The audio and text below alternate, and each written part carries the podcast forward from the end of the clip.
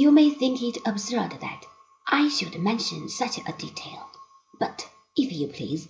the Congress of Vienna was one long succession of such absurdities, and for many months the question of short trousers versus long trousers interested the delegates more than the future settlement of Saxon or Spanish problems.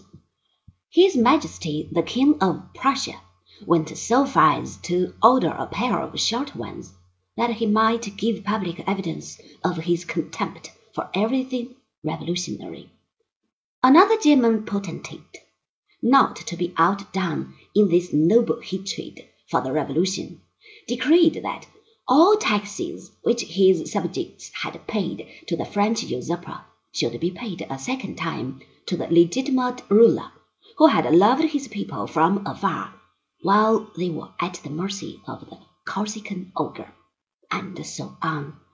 from one blunder to another, until one gasps and exclaims, But why, in the name of high heaven, did not the people object? Why not, indeed? Because the people were utterly exhausted, were desperate, did not care what happened, or how, or where, or by whom they were ruled, provided there was peace. They were sick and tired of war and revolution and reform.